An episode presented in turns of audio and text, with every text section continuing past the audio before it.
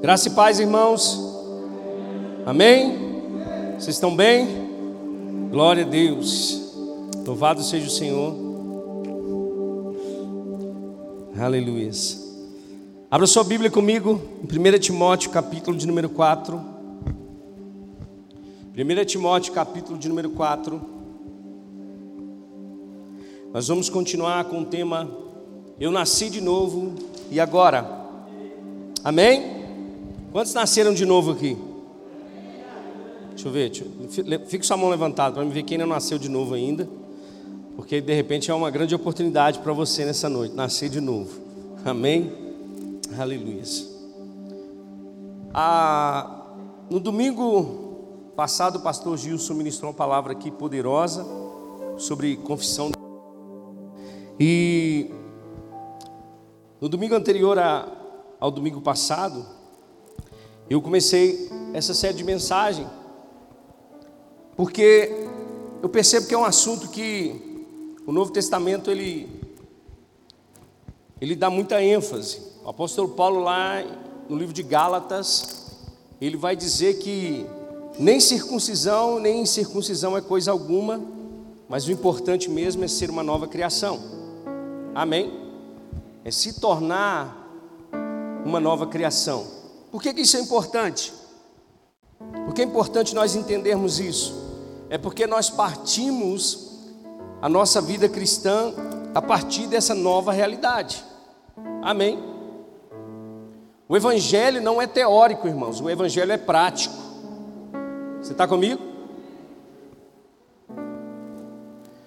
A Bíblia não é só um livro, a Bíblia é a palavra de Deus. Amém?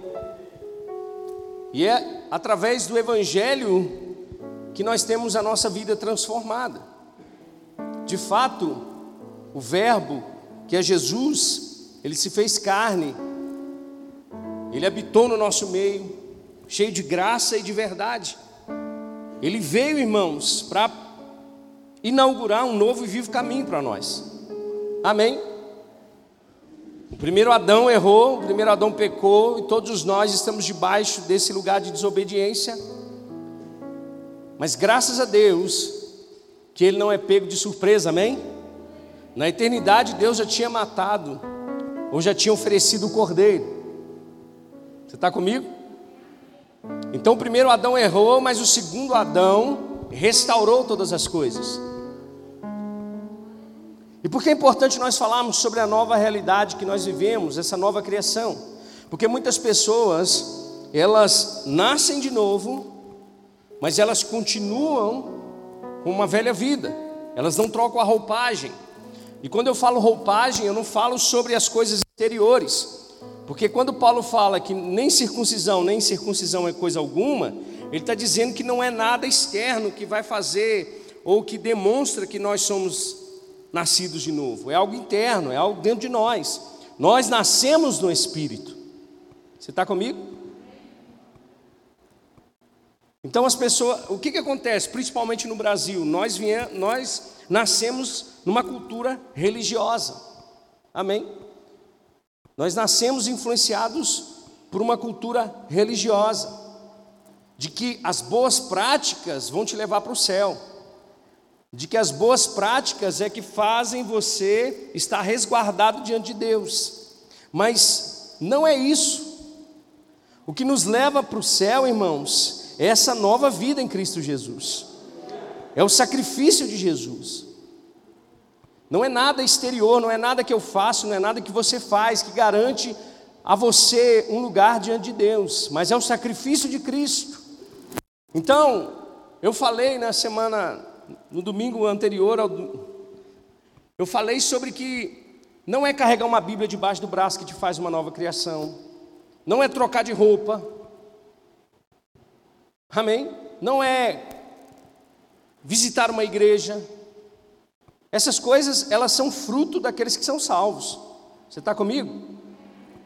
A pessoa que vivia no pecado, a pessoa que vivia perdida nesse mundo, no mundo de trevas, ela é, irmãos, influenciada pelo sistema desse mundo e pelo Deus desse século. E Paulo escrevendo aos Coríntios diz que o Deus desse século ele cegou o entendimento dos incrédulos, para que a glória do evangelho de Cristo não resplandeça sobre eles. Então nós estávamos nessa mesma condição. Então tudo para nós é natural, comum e normal. Amém? O pecado é normal por causa da natureza caída de Adão que está em nós. Mas aí Jesus vem para nos tirar desse lugar. Ele nos tirou do império de trevas. Ele nos resgatou, ele nos redimiu e nos tirou desse lugar. Para viver um novo e vivo caminho. Agora eu não posso ficar com a velha roupagem, eu não posso ficar com a velha vida e com a nova vida. Você está comigo? Eu falei também que o que Jesus fez por nós mudou o nosso passado por causa do perdão. Amém? Nos garantiu um futuro, você está comigo? Vida eterna, mas no presente nós somos constantemente transformados pela palavra de Deus. Paulo diz: Eu já não vivo mais eu, mas Cristo vive em mim. E a vida que eu vivo agora, na carne, ou seja, nesse momento, eu vivo ela na fé no Filho de Deus. Então não é mais na meritocracia, não é mais na minha força, é pura e simples graça de Deus. Você está comigo? Mas eu quero falar nessa noite sobre algo que nós vamos precisar fazer todos os dias, a partir do novo nascimento, até a vinda de Jesus. Eu quero falar sobre quatro passos importantes na nossa caminhada cristã. Mas eu quero ler 1 Timóteo capítulo 4 com você. Eu vou ler a partir do verso 1. Paulo está escrevendo para Timóteo dando instruções poderosas para que ele para que ele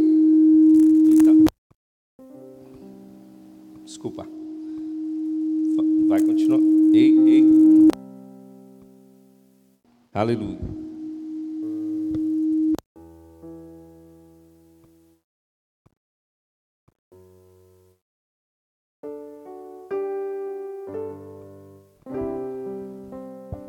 Aleluia. Glória a Deus. Então ele vai dar algumas instruções para Timóteo. Você pode pensar assim: ah, pastor, glória a Deus, Timóteo era pastor de igreja, então ele tem que viver o que está escrito ali mesmo. Ele tem que fazer o que está aqui mesmo. Mas a palavra, irmãos, ela serve para nós, principalmente nas áreas a qual ela é opositora a nós. Está comigo? Então, olha só, Paulo escrevendo, ele diz assim: o Espírito diz claramente que nos últimos tempos, alguns abandonarão a fé e seguirão espíritos enganadores e doutrinas de demônios. Em outra versão diz que alguns, graças a Deus que são alguns, não todos, amém? Apostatarão da fé. Ou seja, eles vão trocar a verdade da palavra de Deus pelo engano de Satanás, por doutrinas de demônios. Tais ensinamentos vêm de homens hipócritas e mentirosos que têm a consciência cauterizada. Amém? Eles têm a consciência, irmãos, cauterizada. Verso 3: E proíbem o casamento e o consumo de alimentos que Deus criou para serem recebidos com ação de graças pelos que creem e conhecem a verdade. Então, Paulo está dizendo que uma das, das características desses homens é interferir ou tentar interferir na vontade de Deus para os seus filhos, trazendo ensinamentos errados, proibindo casamentos, dizendo que, olha, você pode comer isso, pode não comer aquilo, ou seja, você não é livre em Cristo Jesus. Amém? O verso 4 vai dizer: O estudo que Deus criou é bom, e nada deve ser rejeitado, se for recebido com ação de graças pois é santificado pela palavra de Deus e pela oração. Diga comigo, santificado pela palavra de Deus e pela oração. Eu não sei se você já viveu isso alguma vez na sua vida, mas eu já ouvi alguns testemunhos de pessoas que, ao se converter, é, ao receber Jesus como Senhor e Salvador, recebeu a visita de alguns irmãos na sua casa. E quando chegaram lá na casa da pessoa, da mulher que tinha recebido, isso é um testemunho verdadeiro, tá, irmãos? Jesus, tinha recebido Jesus. Eles foram conhecer a casa e de repente uma das irmãs viu um ursinho e alguns bonecos, algumas bonecas que a moça, a mulher tinha dentro de casa. E a irmã lá no, do manto já começa a dizer, ó, tá tudo consagrado. Você tem que queimar tudo e jogar fora. E ela, irmãos, falou assim: Mas como que eu posso fazer isso? Foi meu marido que deu. Ele falou: Olha, se você não fizer, a maldição não vai sair. Irmãos, isso é verdadeiro. E a mulher pegou o ursinho, ganhou do dia dos namorados, do marido, pegou aquele monte de coisa e botou fogo em tudo. E aí você já viu, né? O marido não é convertido, aí é aquela beleza. Ela tem culpa? Não, porque ela nasceu de novo há pouco tempo, não conhece a fé, não conhece a palavra, então ela vai se apoiar e vai ser conduzida por pessoas que deveriam ser maduras na fé. Mas a Bíblia está dizendo para nós aqui: olha, pois tudo que Deus criou é bom e nada deve ser rejeitado se for recebido com ação de graças, pois é santificado pela palavra de Deus e pela oração. Amém? Tem uma outra historinha que diz que História não, é verdade. O pastor chegou numa cidade e os irmãos fizeram uma, uma mandinga lá e jogou para dentro do lote dele. Aí jogou lá o frango assado, aquele negócio todo. E ele lá de dentro gritou e falou: da próxima vez manda farinha também.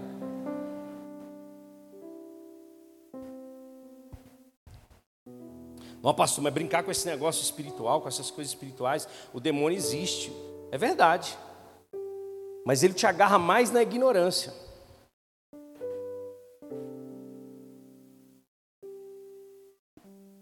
E é o que Deus quer fazer com a gente. Deus quer nos libertar. Amém? Verso 6 diz: Aí Paulo vai começar a dizer para Timóteo: se você transmitir essas instruções aos irmãos, será um bom ministro de Cristo Jesus, nutrido com as verdades da fé. Diga comigo, nutridos com a verdade da fé. Em boa doutrina e da boa doutrina que tem seguido. Rejeite, porém, as fábulas profanas e tolas, e exercite-se na piedade. O exercício físico é de pouco proveito a piedade, porém, para tudo é proveitosa, porque tem promessa de vida presente e da futura. Quando eu vejo isso, quando eu leio isso, eu fico feliz, irmãos.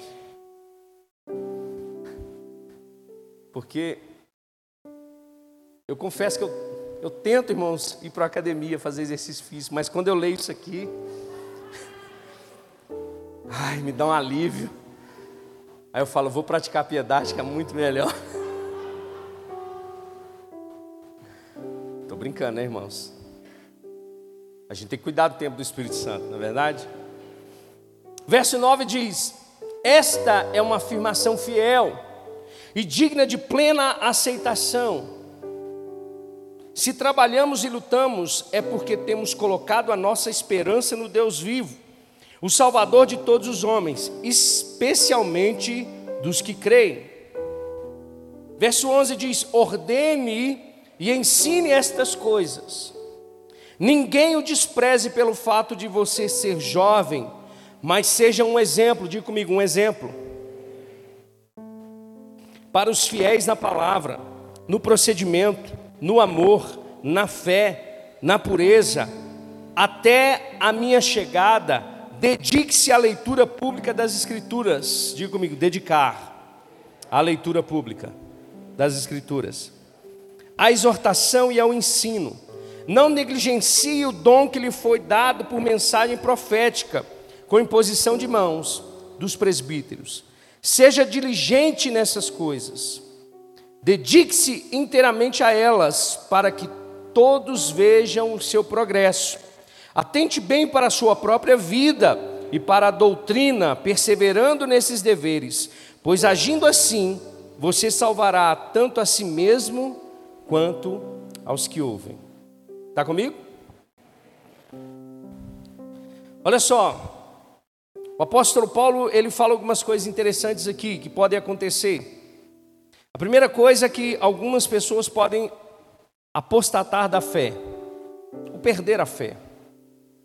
Ele vai dizer que nós devemos receber todas as coisas pela palavra e pela oração, pois tudo é santificado por isso, pela palavra e pela oração. Ele vai falar que nós não devemos ficar procurando ou conhecendo ou de alguma forma sendo influenciado por fábulas e ensinos errados. Ele fala que nós devemos sim nos alimentar pela palavra da fé. Ele fala que uma das coisas que todo crente precisa fazer, e é uma demonstração de ser novo nascido, é que nós devemos exercitar-nos na piedade. Amém? Madre Teresa de Calcutá diz uma coisa interessante, que Deus ouve mais a oração das mãos daqueles que ajudam que de lábios que não fazem nada.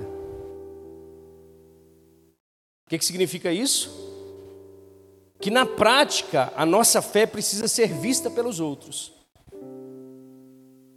Que na prática o que nós fazemos é reflexo daquilo que nós nos tornamos em Jesus. Amém? Ele vai dizer também que essa palavra é fiel e ela é digna de toda aceitação. Você está comigo? Irmãos, parece que quando a gente lê isso é como se Deus estivesse carimbando, dizendo: Eu garanto tudo. Parece não, é. Deus está garantindo tudo na Sua palavra. Amém. Paulo vai dizer para Timóteo: ensina essas coisas. Ele vai dizer: seja exemplo na palavra, aplique-se à leitura e medite nessas coisas. Então, baseado nesse texto que nós acabamos de ler, eu quero te chamar a atenção em algo que, de repente, ah, nós temos um pouco de dificuldade, alguns talvez. Para falar a verdade, o Brasil, é, na nossa cultura, nós não temos, a nossa cultura, ela, ela, não, ela não faz com que a gente se volte para a leitura. Você está comigo? Eu vou te fazer uma pergunta, mas não precisa responder para você não ficar com vergonha. Você gosta de ler?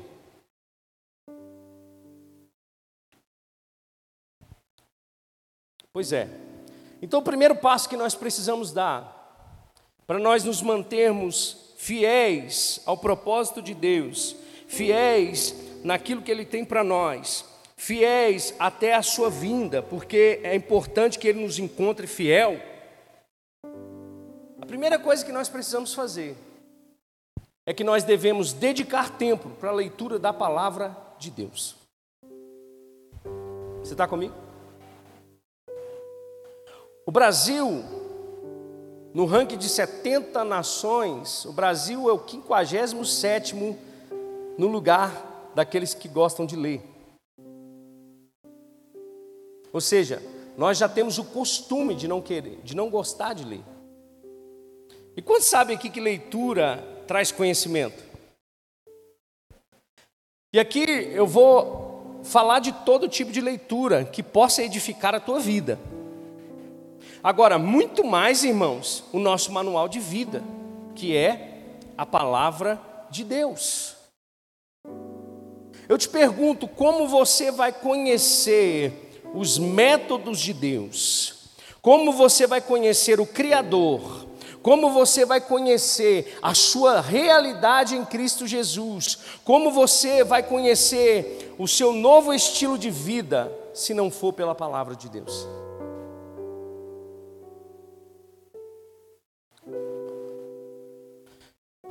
Quantas vezes, durante a semana, durante o dia, durante o mês, você dedica à leitura das Escrituras Sagradas?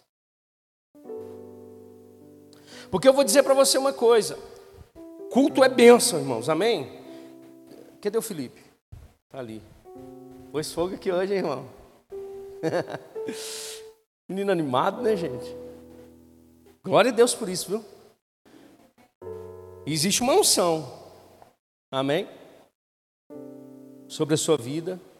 E, e, e, é uma coisa interessante, que Deus só unge o que é original.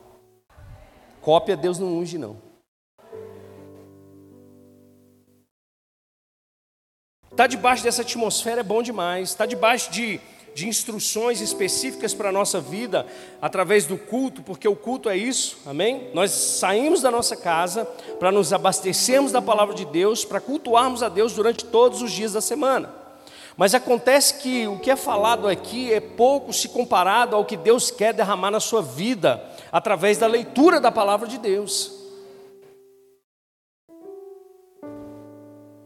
Olha só o que está escrito em Apocalipse capítulo 1, verso 3: Feliz aquele que lê as palavras dessa profecia. Tem um monte de gente, irmãos, buscando felicidade onde não vai encontrar, deveria achar na própria Escritura Sagrada.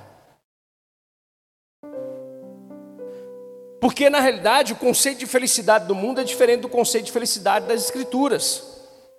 Você está comigo? Da mesma maneira, o conceito de prosperidade do mundo é diferente do conceito de prosperidade da Bíblia.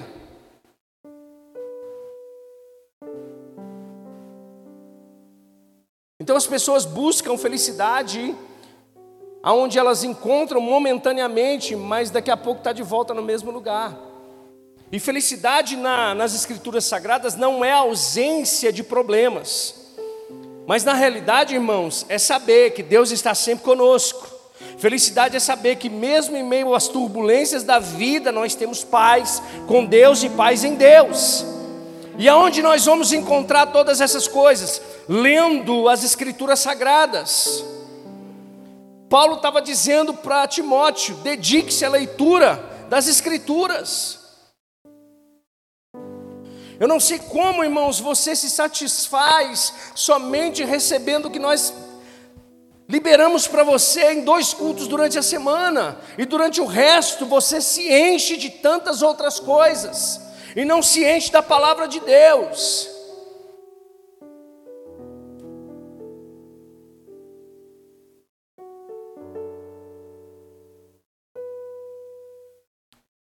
É através da leitura das Escrituras Sagradas, irmãos, que nós conhecemos o nosso Criador. É através das Escrituras Sagradas que nós conhecemos o nosso erro, o pecado. É através das Escrituras Sagradas que nós obtemos a vida eterna em Cristo Jesus. Olha só, João vai dizer: Feliz aquele que lê as palavras dessa profecia, e felizes aqueles que ouvem e guardam o que nela está escrito, porque o tempo está próximo.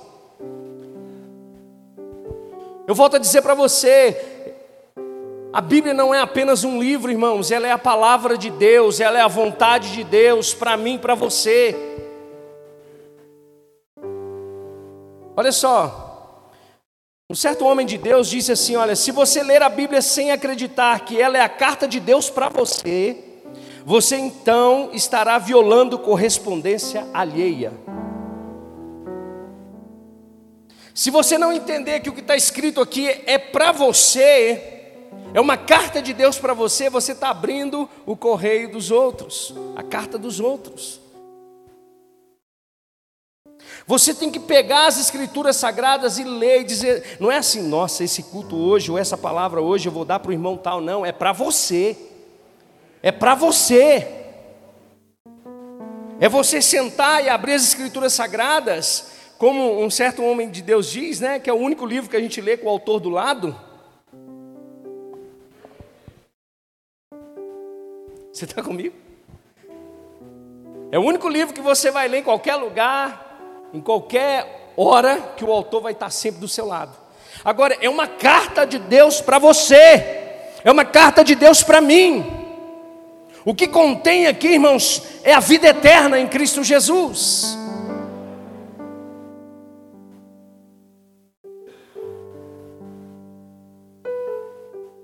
Foi isso que Jesus disse para os fariseus.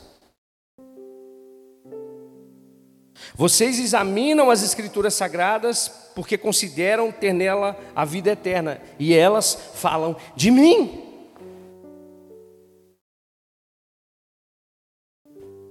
Você precisa encontrar dentro de você uma predisposição para investir tempo na palavra. Você está comigo? O Salmo 119, verso 130 diz: A exposição de Suas palavras traz clareza às pessoas simples. E talvez você pode dizer assim, pastor, eu não leio porque eu não entendo, eu não leio porque eu, eu, eu estudei pouco. Deixa eu dizer para você: isso não é desculpa. Muitos homens de Deus, irmãos, sequer têm a quarta série. E eu vou dizer para você, mesmo não sabendo teoria de Pitágoras, quando eles pegam a palavra de Deus, leem, pregam, a unção vem. E eu não sou contra o estudo, não, irmãos, nós precisamos sim estudar. Ah, mas eu não entendo. Mas se a própria palavra de Deus garante que o Espírito Santo vai nos levar e nos guiar para toda essa verdade, você crê ou não na palavra? Se você crê, meu querido, abra as Escrituras Sagradas e se delicie com maná que vem de Deus.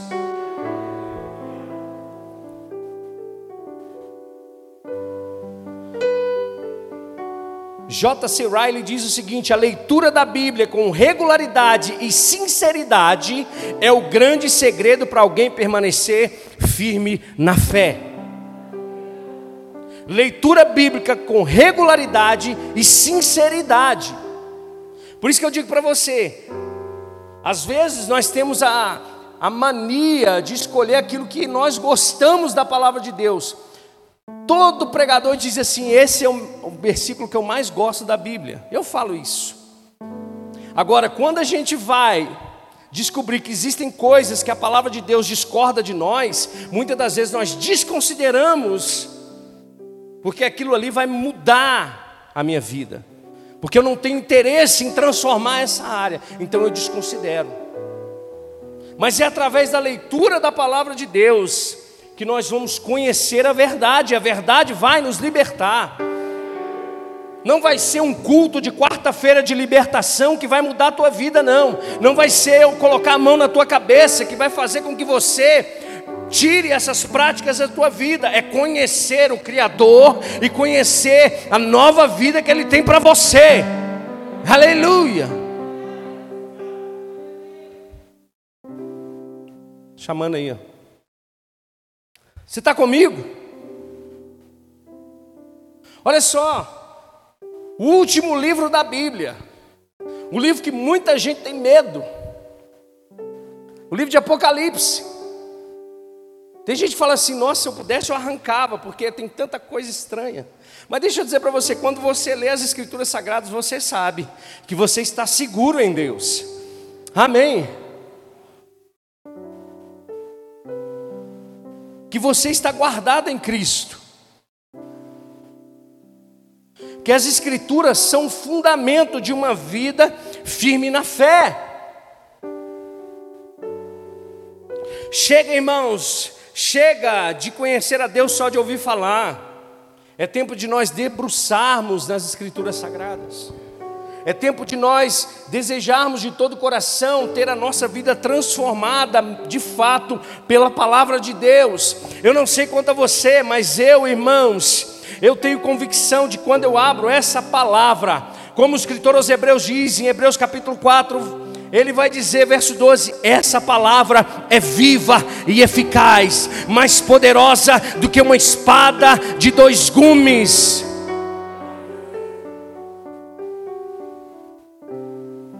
ela é viva, ela é eficaz. Por isso que feliz é aquele que lê as palavras dessa profecia. Por isso que aqueles que ouvem e guardam o que nela está escrito, são felizes.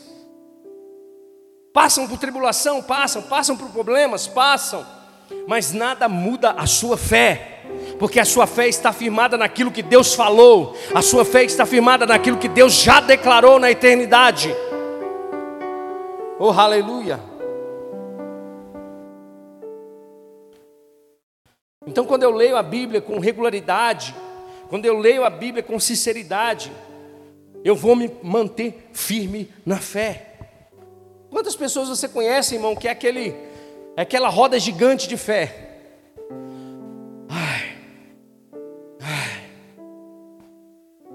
Não tem constância.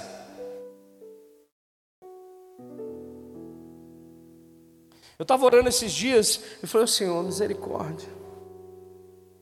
Tanta gente chega na igreja, tanta gente vai embora da igreja.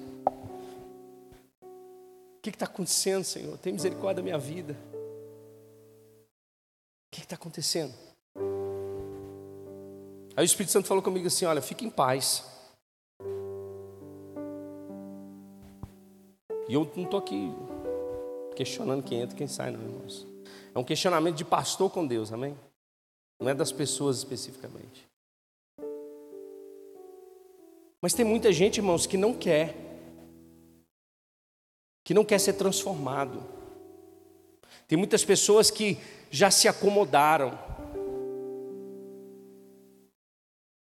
Deixa eu, deixa eu falar para você uma coisa: quando você entra de cabeça, de coração, de mente nas Escrituras Sagradas, não tem como você ser a mesma pessoa mais.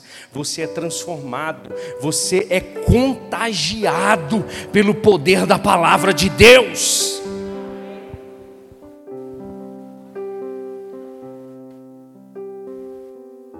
Ah, pastor, não sei ler. Põe-se de Moreira para falar para você a Bíblia. Feliz é aquele que lê as palavras dessa profecia. Hoje não tem nem desculpa mais.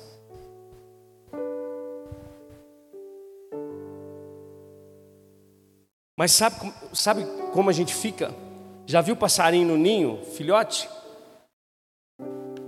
Quando a mãe chega com aquela minhoquinha,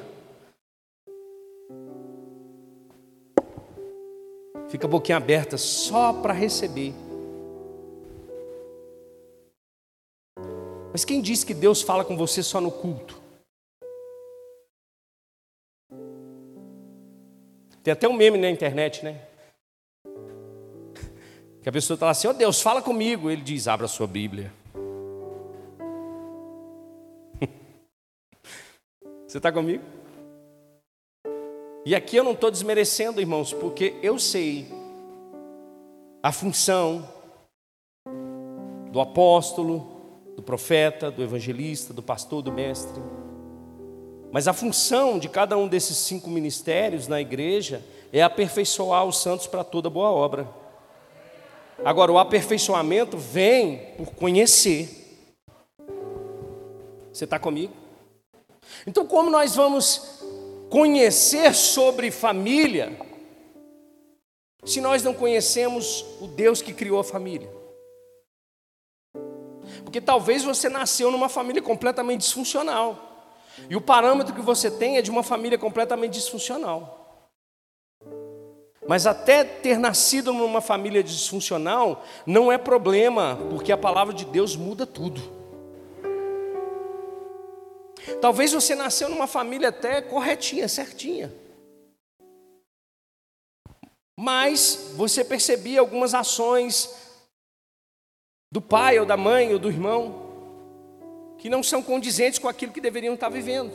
Não tem problema, a palavra de Deus vai te transformar. Amém. Como é que a gente vai conhecer sobre casamento se nós sequer aprendemos o que é casamento baseado nas escrituras sagradas.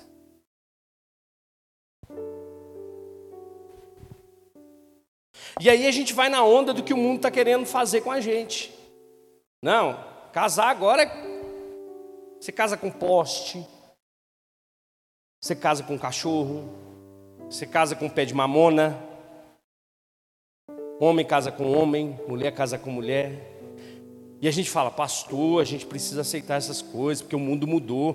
O mundo pode ter mudado, mas a palavra continua sendo a mesma.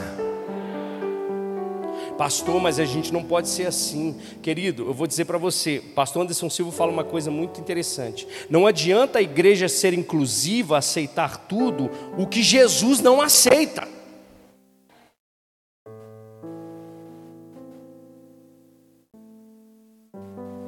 A gente tem vivido tempos, irmãos, de uma, de uma, de uma, de uma mudança completamente radical, culturalmente falando,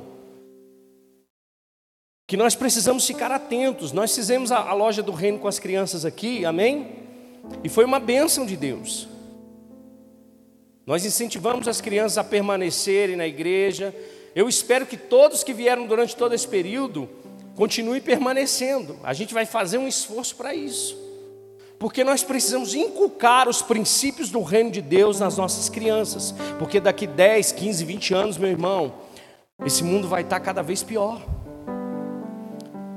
E se nós não formos responsáveis de fundamentar uma igreja que está baseada naquilo que a Escritura diz, daqui a pouco, irmãos, a gente não vai saber nem o que é o, o que é a igreja do Senhor Jesus. Então não é uma questão de incluir ou não incluir, uma questão de Jesus, o Senhor aceita?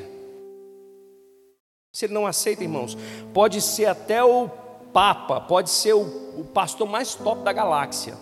Se, se tiver indo na contramão da palavra de Deus, não serve. Não pode. Deus não aceita.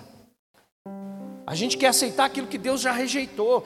É isso que eu estou dizendo para você. A gente nasce de novo, mas a gente quer continuar recebendo a influência do mundo, ao invés de considerar a influência de Deus e do céu.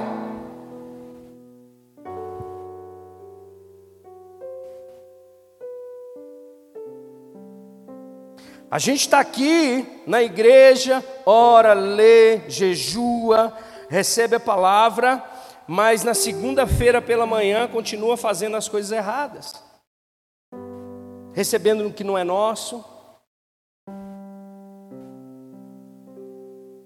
fazendo coisas ilícitas. Não, pastor, mas eu não faço mal para ninguém, meu irmão, pelo amor de Deus, você está fazendo mal para você mesmo, achando que Deus não está vendo. De Deus nada fica oculto. Eu, se fosse você, eu li a Bíblia.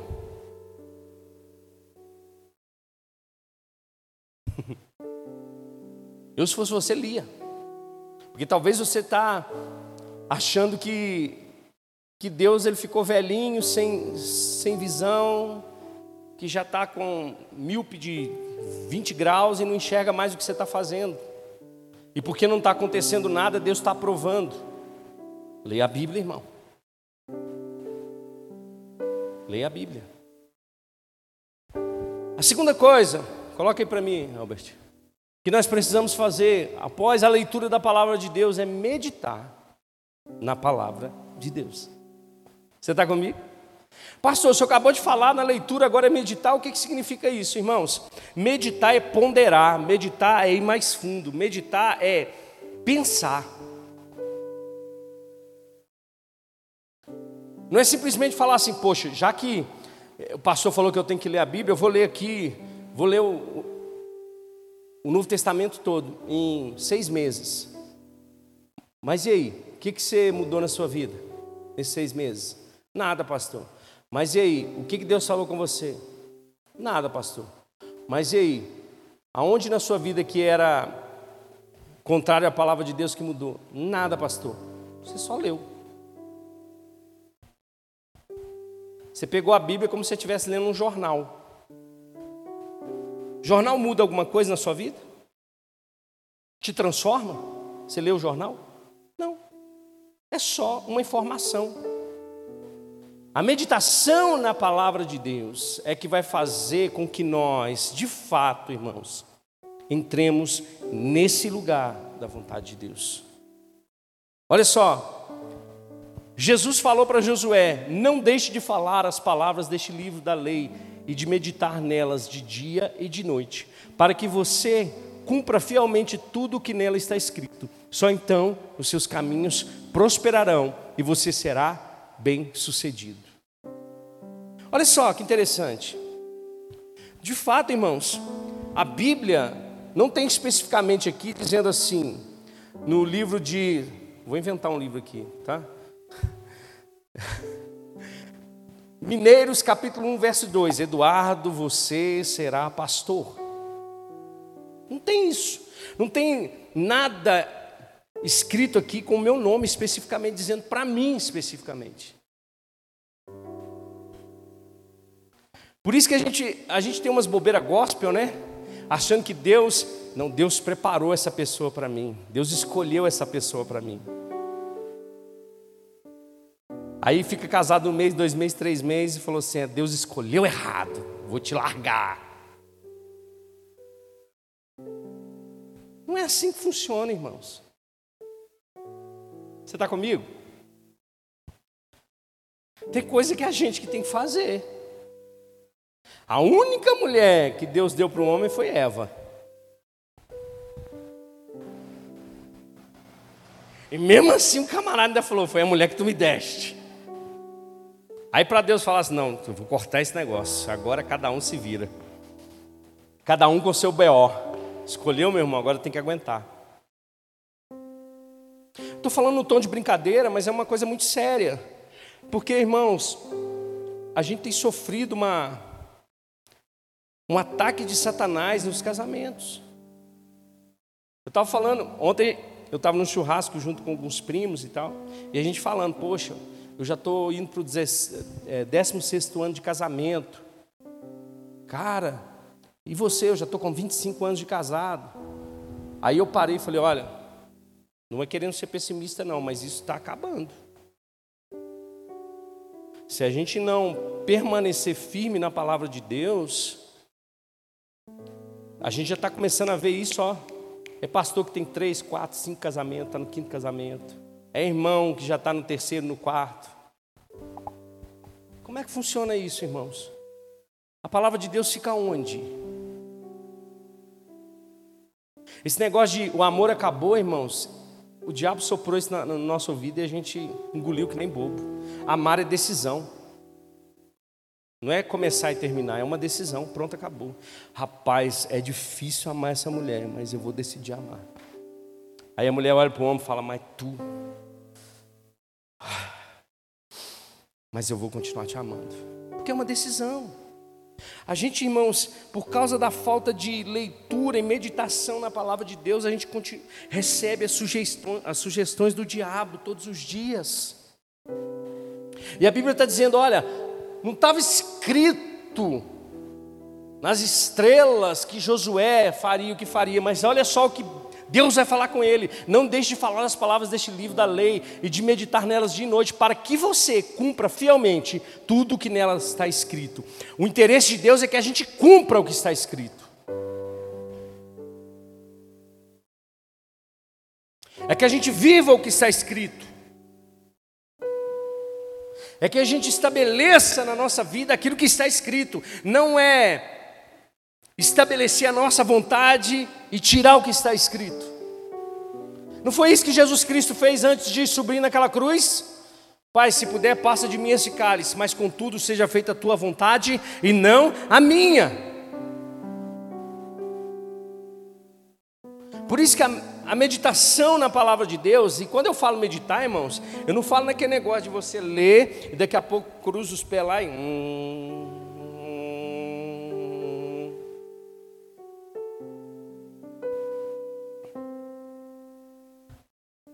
Que é meditar, irmãos? Olha só, Provérbios 9, 10 diz: O temor do Senhor é o princípio da sabedoria. Como é que você vai obter sabedoria de Deus? meditando na palavra, conhecendo a palavra. Ele vai dizer: e o conhecimento do santo é a prudência.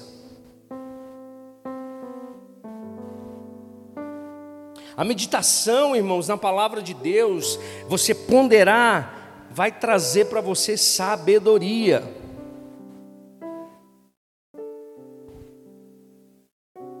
Sabe como nós demonstramos que nós temos sabedoria? é como nós agimos em meio às dificuldades.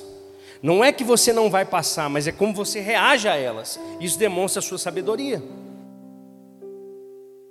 Isso demonstra Que de repente eu estou falando para você aqui sobre casamento e seu casamento está uma, uma ruína. Espero que não. Mas você está buscando de Deus, na Sua palavra, no seu conselho, sabedoria para lidar com essa dificuldade.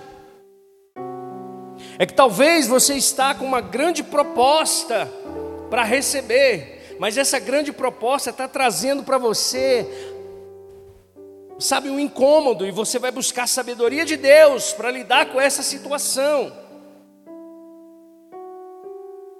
Por quê? Porque o temor do Senhor é o princípio da sabedoria e o conhecimento do santo é a prudência. Billy Graham diz: estude a Bíblia para ser sábio, creia nela para ser salvo, siga os seus preceitos para ser santo. Então eu preciso estudar, eu preciso conhecer, pastor, mas isso é seu papel, é o seu papel estudar, é o seu papel fazer isso por mim. Não é, irmãos, não é. Paulo estava escrevendo para Timóteo dizendo que alguns apostataram da fé por causa de ensino de demônios. Não foi o pastor que desviou, foram alguns que estavam na igreja. Por causa da falta de meditação na palavra, de conhecimento. Recebe tudo, irmãos. Recebe tudo, não questiona nada. Eu não tenho problema nenhum em você chegar perto de mim depois do culto e falar, pastor, eu não concordei com isso, me explica melhor, para me entender, para a gente poder pensar junto, conhecer junto. Eu não tenho problema nenhum com isso, irmãos. Amém? Eu não sou detentor de toda a verdade da Escritura, até mesmo porque, se, misericórdia, eu não sei tudo, mas tentar ser fiel naquilo que está escrito é um papel fundamental da minha vida e da sua vida.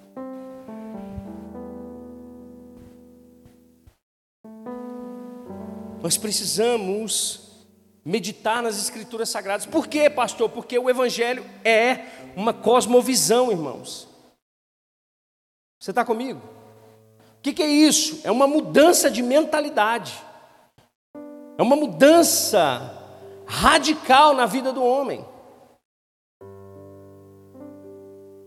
Às vezes a gente pensa, né? A gente está sofrendo no Brasil é, coisas que talvez muitos aqui não viram. Inflação, né, Pastor Cláudio? Vai andar lá em 1980 alguma coisa. Você acordava, você dormia recebendo um salário, no outro, no outro dia você acordava já recebendo outro. Você ia, você ia no supermercado, comprava um saco de arroz por um real. Na hora que você voltava, esqueceu, voltou lá de novo, o saco de arroz já estava R$3,50. Agora, por que você está falando isso, pastor? Porque, na realidade, a gente coloca a nossa esperança né, numa, numa visão, irmãos, que não é a de Deus. A cosmovisão de Deus é que nós, irmãos, estamos guardados em Deus. Nós pertencemos ao reino de Deus. Mesmo, irmãos, que a gente viva essas situações, eu quero dizer para você, por isso que nós precisamos ler, por isso que nós precisamos meditar, porque o que o mundo precisa não é de mais um presidente, o que o mundo precisa é do evangelho. É uma cosmovisão que não é desse mundo, mas é de Deus para esse mundo. Não é Lula que vai resolver, não é Bolsonaro que vai resolver, não é o, o engomadinho lá de São Paulo que vai resolver. O que muda, irmãos, o que tira, na realidade, irmãos, essa essa corrupção que nós vivemos culturalmente, e nós até aprendemos assim, ensinamos para os nossos filhos assim, é a cosmovisão de Deus.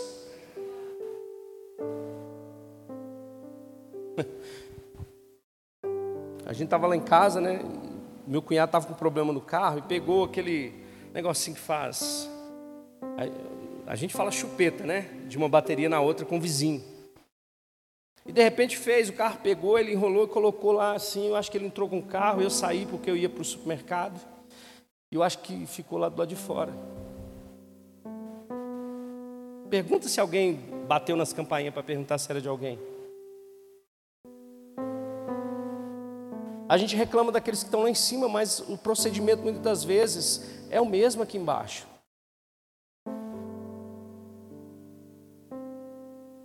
Por isso que eu digo, quando a, quando a gente medita, quando a gente pondera no Evangelho, pode ser a melhor coisa desse mundo, mas você entra nessa palavra, mesmo que você vá ser beneficiado, mesmo que não faça mal para ninguém, você diz: Isso não faz parte da cosmovisão de Deus para a minha vida, para a minha comunidade, para a minha igreja, para o meu país, para o mundo, então eu não aceito.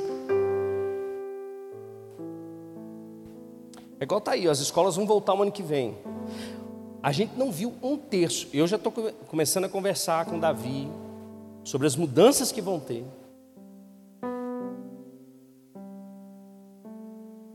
A gente está vendo, irmãos. Nós vivemos isso quando eu era pastor da outra igreja. A mãe foi corrigir o filho. Um vizinho viu, chamou o conselho tutelar, levou os dois filhos, ficaram três meses longe da mãe, por causa de um tapa que a mãe deu no filho. Mas a gente está vendo hoje professores colocando músicas nas escolas no dia das crianças para as nossas crianças rebolarem até o chão.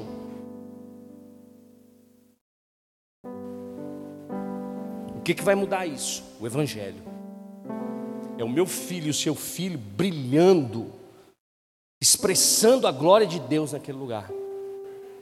Agora, não pense você que vai ser bonitinho, não, porque é sofrimento. Porque eles vão ser oposição da maioria. Mas a gente tem que estar preparado. E como é que a gente tá, tem, precisa estar preparado? Não vai lá e conversa com o pastor? Não, é lá na sua casa. É você que precisa preparar o seu filho. É você que precisa preparar a sua casa. Não vai lá conversa com o pastor, não. Eu não sou o, filho, o pai do seu filho. Você que é responsável por ele.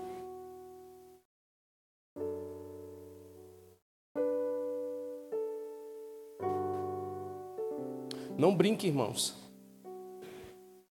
Filho de crente não é crente. Filho de pastor não é pastor. Salvação é individual. Mas o que nós estamos demonstrando para os nossos filhos? As nossas atitudes demonstram uma cosmovisão do Evangelho de Cristo. Aquilo que eu faço reflete para o meu filho aquilo que eu sou em Cristo Jesus?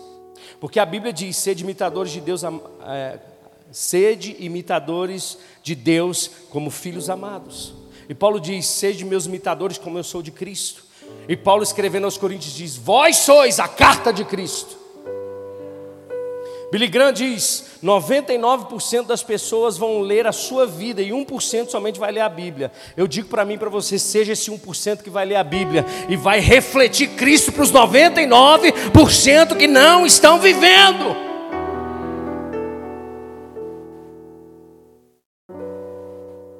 Você está comigo? Terceira coisa. Vamos lá. Ore por revelação. Você lê, medita e depois ora a Deus por revelação. Você está comigo? Agora, não é essas revelação que a gente vê de, de, de, dos profetas do Pix, não, irmãos.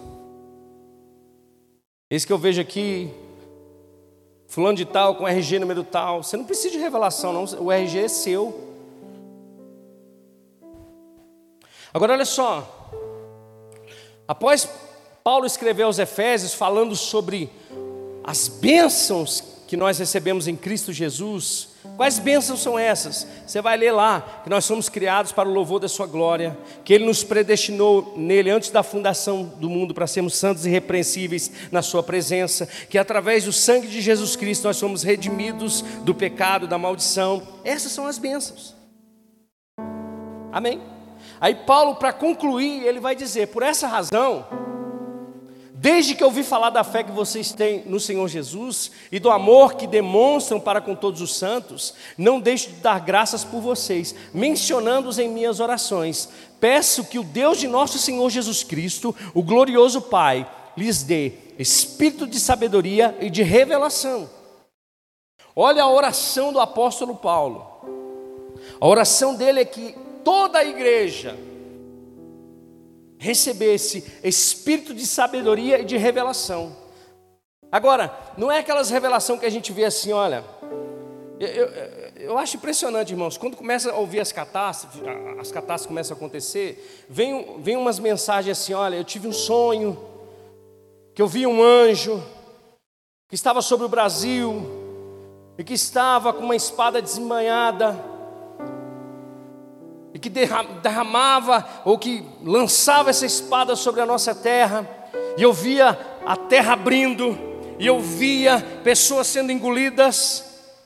Tem gente que manda para mim, e aí, pastor, é isso mesmo que vai acontecer? Não é essa a revelação que Deus está falando. Irmão, vou, vou, ser, vou ser sincero, você acha que Deus precisa de algo novo? Está tudo ali, ó. Levanta sua Bíblia aí. Está tudo aí, ó. Está tudo aí que você precisa saber. Suspeita de gente que fala: fui no céu cinco vezes, desci no inferno sete vezes, estou aqui e vou falar para. Ó, irmão, eu conheço só um que foi lá, se chama Jesus Cristo. Ele foi lá, pregou os espíritos em prisão, subiu levou cativo o cativeiro e agora está sentado à destra de Deus. Um dia ele vai voltar, eu não sei quando, mas o dia que ele voltar, eu vou estar esperando por ele.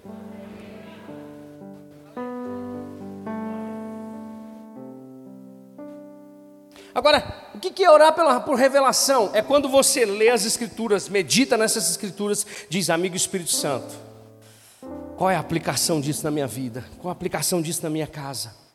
Qual é a revelação? O que o Senhor quer me instruir nesse lugar? O que o Senhor quer me conduzir? Aonde o Senhor quer me conduzir com essa escritura? Aonde o Senhor quer me conduzir com essa palavra? O que o Senhor quer comunicar no meu coração? Conhecimento e revelação. Pastor, mas isso é perigoso, porque é, um, uma pessoa pode ler o mesmo versículo e ter uma revelação diferente. Você acha de fato que o Espírito Santo ele se engana? Não. O Espírito Santo não se engana. A palavra de Deus não é viva e eficaz? No livro de quinta-feira, no, no, culto de quinta-feira, venham para a sala de oração nas quintas-feiras. Venham para a sala de oração nas quintas-feiras.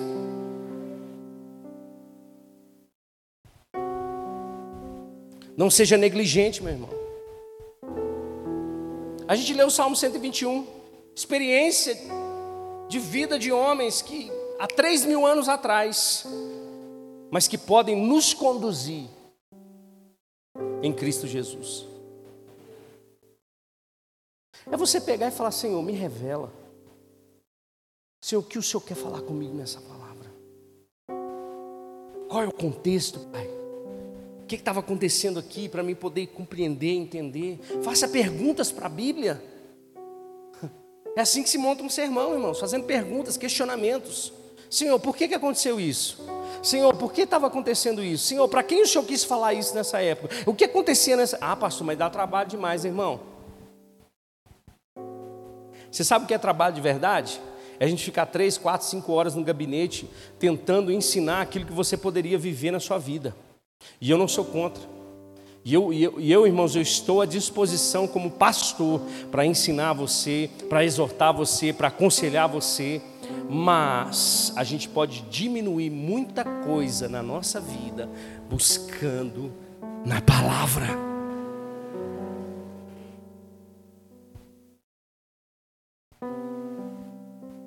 Você está comigo? Aleluia. Está sendo abençoado?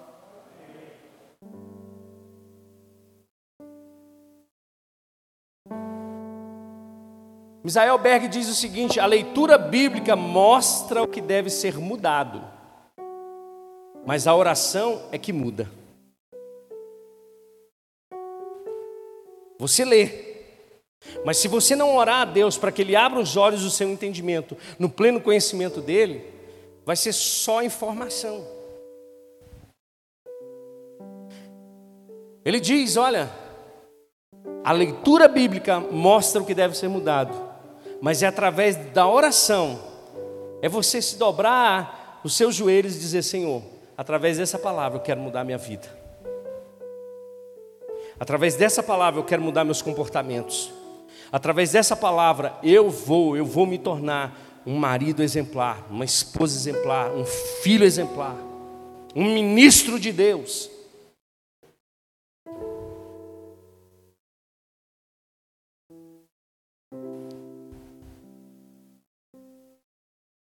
É pedir a Deus revelação. É pedir a Deus para que, de fato, Ele possa descortinar os seus pensamentos, os teus olhos, o teu coração diante dEle. Para que a palavra, entende? Já viu aquele termo ruminar? É, é o que os bois fazem, né? Come o capim, vai para o estômago, volta, e é isso que a gente precisa fazer com a palavra, ruminar a palavra. Até aquilo cair no nosso coração como a verdade absoluta de Deus.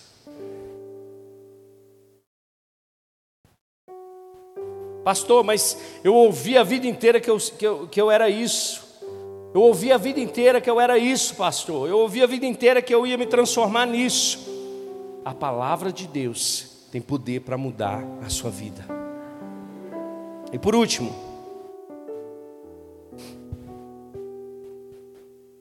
tudo isso vai culminar na expressão da nossa vida praticando a palavra de Deus. Amém? Leitura, meditação, oração por revelação vai gerar em nós frutos. A fé vem pelo ouvir, sim ou não?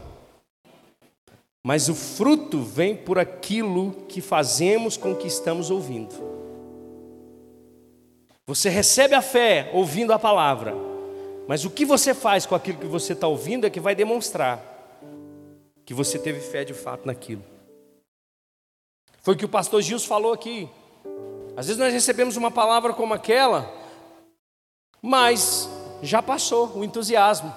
Porque a segunda-feira chegou e você viu que continua a mesma coisa. Mas a fé, de fato, o fruto da fé, é o que nós fazemos com aquilo que nós estamos ouvindo. É não jogar para o outro aquilo que é nossa responsabilidade fazer. Volta a falar sobre casamento. Você pode dizer amém? Quando a gente vai aconselhar casal que está brigado, irmão, o marido só vê os erros da mulher, a mulher só vê os erros do marido.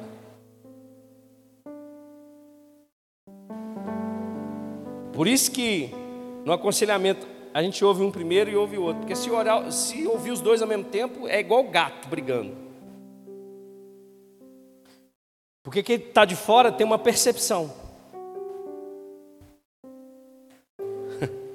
Aí antes de você ponderar com os dois juntos, comece a olhar. Comece a olhar para os seus erros. O que, que você acha? Aí a pessoa começa a ir murchando. Ela é, pastor, eu sei que eu sou difícil mesmo. É, pastor, eu sei que, que eu não faço o que eu devia fazer. Aí começa, aí depois acabou, aí você já quebrou. Por quê, irmãos? Porque não pratica a palavra. Porque não busca desenvolver essa construção sólida de fé na palavra de Deus. É igual eu já falei muitas das vezes. Às vezes a gente vai buscar conselho, irmãos, de pessoas que não, que não têm o Espírito Santo.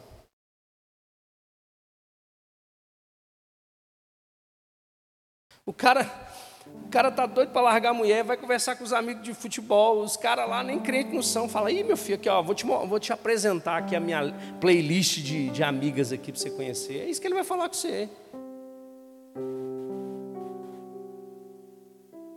Não, você está precisando de dar uma apimentadinha no seu relacionamento. Vou te, vou te ensinar, vou te ajudar.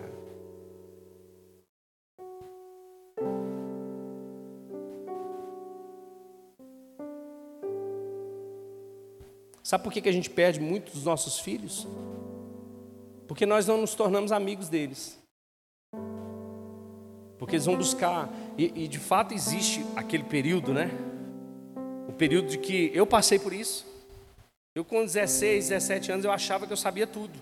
Que meu pai e minha mãe já tinham passado do tempo. Mas nada como o tempo. Diga comigo, nada como o tempo. Aí, meu filho, as responsabilidades vão chegando, a maturidade vai tendo que chegar, as boletas vão batendo na porta. Aí você começa a perceber, poxa, meu pai e minha mãe tinham razão.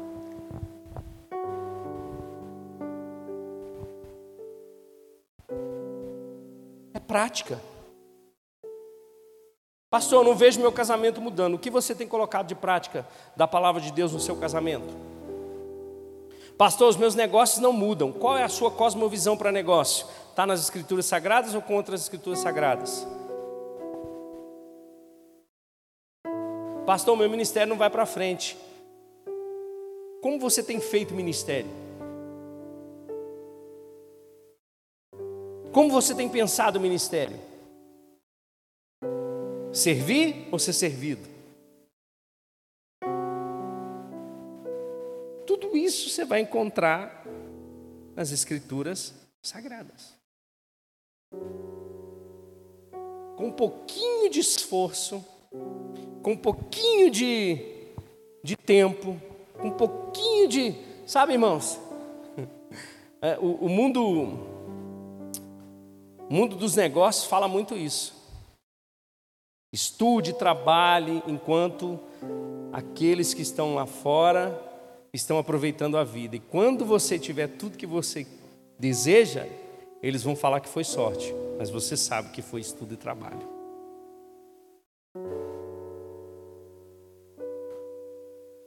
Deus não quer ver apenas alguns firmados na fé. Deus não tem isso, irmãos. Deus não, não, não, Sabe aquela brincadeirinha que a gente faz assim, olha. Quando Jesus estava te fazendo, ele te fez. Ih, ele deixou. Ih, Jesus deixou cair no, no balde da paciência. Cheio de paciência. Não, Jesus deixou cair no, na, na impaciência. Não, Jesus, não é, não é isso. Nós somos imagem e semelhança de Deus. Então Deus olha para nós, irmãos, e eu vou dizer para você: Deus já nos vê na mesma estatura de Cristo, porque a obra já foi consumada. Deus já nos vê dessa forma. Agora, por isso que eu digo para você, a nova criação é um processo. O passado foi perdoado, o futuro está garantido, mas o que nós estamos fazendo com o nosso presente? É isso é que vai realmente fazer surgir efeito na nossa vida. É como eu estou hoje é que importa. É o que eu estou fazendo com aquilo que eu estou recebendo é que importa. Ninguém o despreze pelo fato de você ser jovem, mas seja um exemplo para os fiéis na palavra, no procedimento, no amor, no fé, na fé e na pureza. Note que Paulo diz para Timóteo: olha, você precisa ser um exemplo. Como você se torna um exemplo, irmãos? Praticando.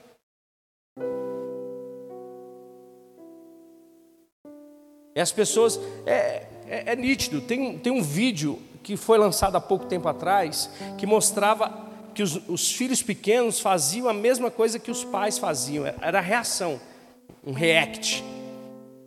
Então, de repente, a mãe está lá estressada, brigando com, com uma pessoa e a filha está fazendo os mesmos trejeitos, as mesmas coisas. Por quê? Porque eles estão vendo. E seguem o exemplo. Você está comigo?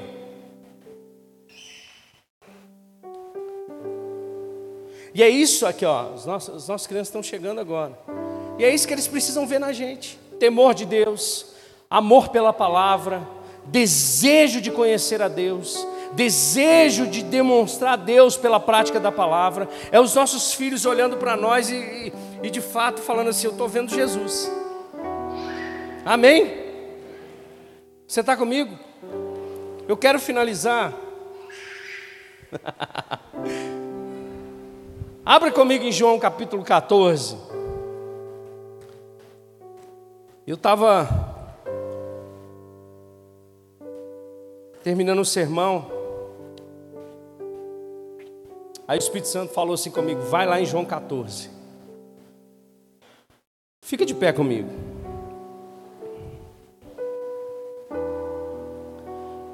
Evangelho de João, capítulo de número 14. Posso ler? Verso 15. Eu vou ler só o verso 15, depois eu vou pular para o verso 21, depois para o verso 22, depois para o verso 26, para finalizar. Jesus está dizendo: se vocês me amam, se vocês me amam, vocês obedecerão aos meus mandamentos. Agora vai lá para o verso 21. Quem tem os meus mandamentos e lhes obedece, esse é o que me ama. E aquele que me ama será amado por meu Pai, e eu também o amarei e me revelarei a ele. Verso 23. Respondeu Jesus: Se alguém me ama, obedecerá a minha palavra. Meu Pai o amará. Nós viremos a ele e faremos morada nele. Verso 26. Mas o conselheiro, o Espírito Santo, que o Pai enviará em meu nome, ensinará a vocês todas as coisas e fará vocês lembrarem tudo o que eu disse. Você consegue entender? Presta atenção aqui que eu vou terminar com isso. Talvez nós queremos demonstrar amor a Deus de várias formas, de várias maneiras. Mas Jesus está sendo simples, está dizendo: se vocês me amam, obedeçam os meus mandamentos. Se vocês me amam, vocês vão amar os meus mandamentos. Você está comigo? Amém? Coloca a mão no seu coração, quero orar por você.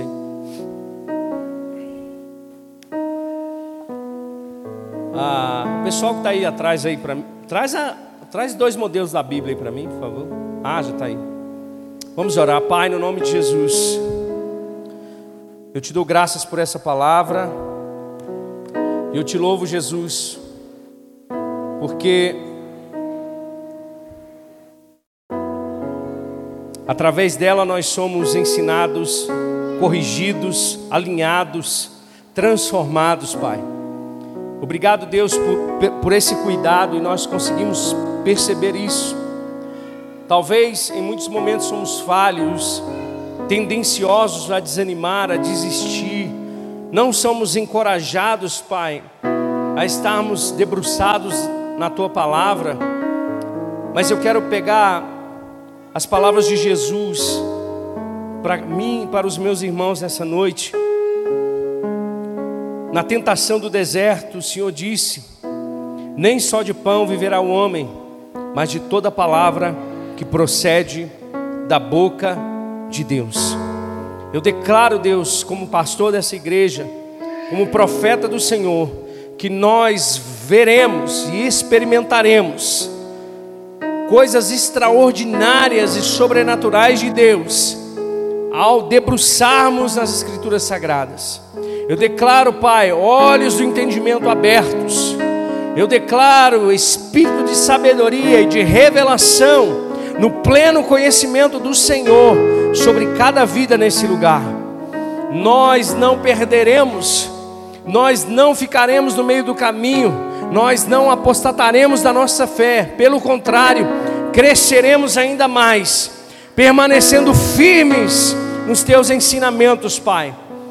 Não vamos, não vamos negociar as tuas verdades por qualquer outra coisa, no nome de Jesus. Amém? Você está feliz? Então dá um sorriso com seu olho aí para mim. Deixa eu ver. É porque a gente ri com o olho agora, né? Senta aí dois minutinhos. Daqui a pouquinho nós já vamos encerrar. Vamos ah, ofertar daqui a pouco. Mas eu quero falar para você de uma novidade que nós estamos aqui na igreja. Ah,